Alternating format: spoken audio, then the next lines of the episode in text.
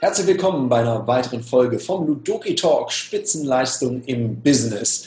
Und Spitzenleistung war ja das Thema unseres letzten Podcasts. Da haben wir darüber gesprochen, was macht denn Spitzenleistung aus?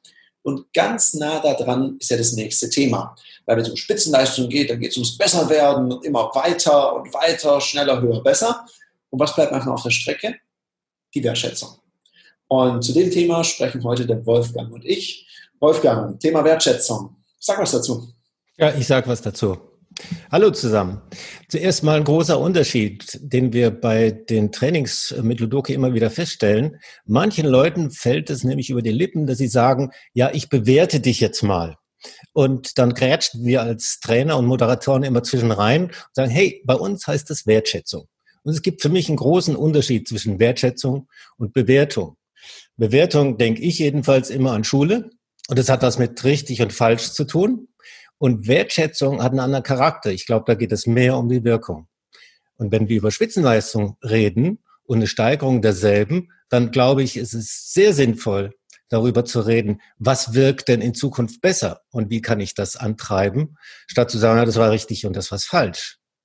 Ich glaube, dass Wertschätzung eher dazu führt, dass wir motiviert sind und inspiriert, lösungsorientierter sind als wenn wir sagen, ja, das war jetzt nicht so richtig. Ich glaube, das frustriert auch manchmal. Das kennst du auch aus deiner Praxis, Tarek, was? Ja, natürlich, klar. Also ich meine, es ist ja äh, richtig und falsch, ist ja immer so, ich meine, wir erleben ja manchmal Verkäufer, also ich habe schon Leute erlebt, die lehrbuchmäßig Sachen gemacht haben, da, da würde jeder sagen, ne, kann nicht funktionieren. Aber das ist genau der Ding und funktioniert. Und darum, es geht eben um Wirkung, also mehr um funktioniert gut, funktioniert weniger gut und an der Wirkung zu arbeiten. Das kann ich einmal nach außen tun, wenn ich Leute beobachte, dass ich denen eine Wertschätzung gebe und gleichzeitig, und das ist, glaube ich, auch noch eine Fähigkeit, die super wichtig ist, die Selbstreflexion. Also zu überlegen, was habe ich gut gemacht, was könnte ich besser machen und mich selber auch mal wertschätzen. Wir benutzen da ja eine Skala bei Ludoki. Das reicht von minus eins mit der Aussage, das hat Widerstand bei mir ausgelöst. Über eine Null mit reicht nicht, eine Plus 1, ist eine gute alltagstaugliche Lösung. Dann gibt es noch eine Plus 2 Spitze, so eine richtig kraftvolle Lösung. Wir merken bei einer Plus 2 ganz oft, dass die anderen da mitschreiben und sagen, Wolfgang, wie hast du es nochmal gesagt? Mach doch nochmal, ich schreibe mir das auf. Ja, genau. Und Plus 3 ist dann so Gänsehaut im Raum. Ja, so kannst du es nochmal ganz langsam sagen. Ich tätowiere es mir wohin. Das dann so die Plus 3. Und ja, ich finde es schön, wenn die Leute mit den Karten arbeiten. Vielleicht dazu so ein Thema, Wolfgang, wie erlebst du das? So in den ersten Runden, was ist da die häufigste Wertschätzungskarte, die du siehst? Ja, das ist keine Frage. In zehn Jahren lässt sich das eindeutig definieren. Das ist die Plus eins. Wird immer gelegt. Also immer. Ausnahme never. Und das hat einen guten Grund. Weil die Leute natürlich auch da vorsichtig sind und ein bisschen Hemmungen haben. Und selbst wenn es eine Null war oder eine Minus eins, sich noch nicht trauen, die hinzulegen, weil das ist ja Kritik und Kritik ist nicht so, nicht so sehr willkommen. Erstmal, bis die Leute verstehen, dass die höchste Wertschätzung, das höchste Maß an Wertschätzung tatsächlich die Minus eins ist. Ich glaube, das muss man erklären. Ja, das muss man erklären, weil ich meine, eigentlich steht es ja auf der Karte drauf, weil es steht da ja Wertschätzung. Und ich halte es nicht für Wertschätzung, wenn du jetzt was machen würdest und ich sage, ja, Mensch, Wolfgang, das ist schon okay, das ist eine Plus eins. Da sage ich dir ja, das ist eine alltagstaugliche Lösung. Die andere Seite der Medaille, das Fiese daran ist ja, ich lasse dich ja sehenden Auges, weil ich dir sage, mach ruhig so, ich lasse dich ja voll ins Messer laufen. Und ich glaube, das ist so das Thema. Das ist eben nicht Wertschätzung, zu sagen, ja, passt schon. Manchmal ist ja eine Minus eins viel wertschätzender, weil ich gesagt, du, das hat jetzt bei mir Widerstand ausgelöst und auch erkläre warum, um dir die Chance zu geben, besser zu werden. Und das ist ja das Schöne an, an, so einer Situation, in so einem geschützten Raum, weil der Kunde sagt ja manchmal nicht, oder zumindest nicht den wahren Grund, warum er nicht gekauft hat. Oder in einer Führungssituation. Der Mitarbeiter findet ja auch nicht immer seine Seele und sagt, naja, also das und das hat mich jetzt total abgelöscht und meine ganze Motivation gekostet, ich hätte mir das ganz anders gewünscht. Das passiert ja in der Realität ein bisschen seltener. Und darum sagst du es ja auch richtig. Da ist eine minus 1 manchmal ein viel größeres Geschenk als eine plus 3 oder eine plus 1. Auch deswegen, weil wenn ich eine minus 1 hinlege, das muss ich ja begründen. Und um es zu begründen, brauche ich Fakten. Ich muss also gut zugehört haben. Ich muss einen guten Grund haben. Und ich muss eine gute Alternative parat haben.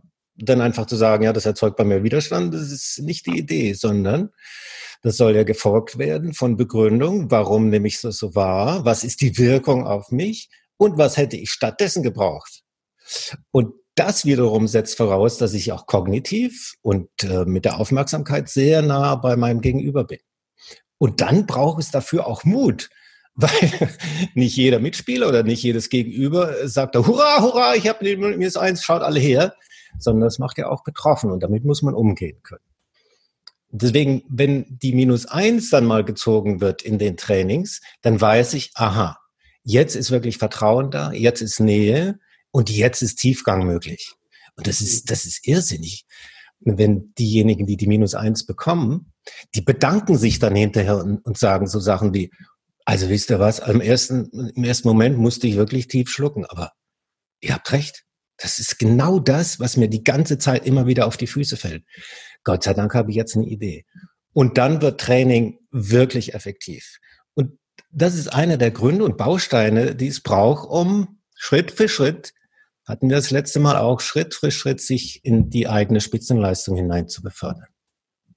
Deswegen ist so mein Impuls, äh, dir zu sagen, hm, es ist toll, äh, gutes Feedback zu kriegen.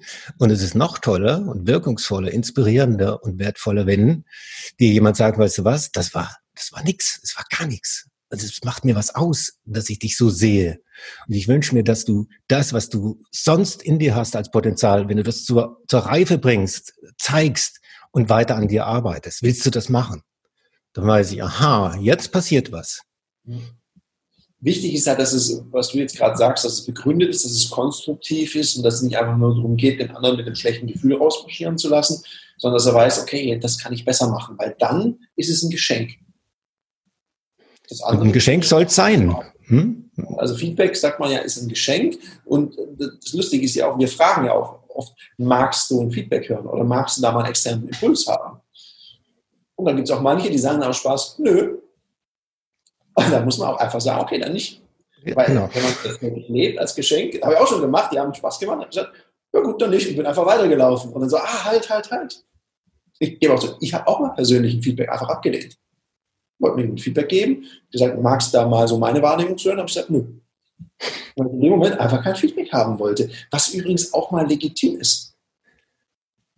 Das ist ja, das ist ja auch mal wichtig, das zu akzeptieren. Wenn Feedback ein Geschenk ist, dann darf man darum frage ich ganz oft. Klar, Job als Trainer, da ist es unser Job, ein Feedback zu geben. Das ist ganz schwierig, da kein Feedback zu geben. Dann würde irgendwann der Kunde wahrscheinlich rebellieren und sagen, das ist deine Aufgabe.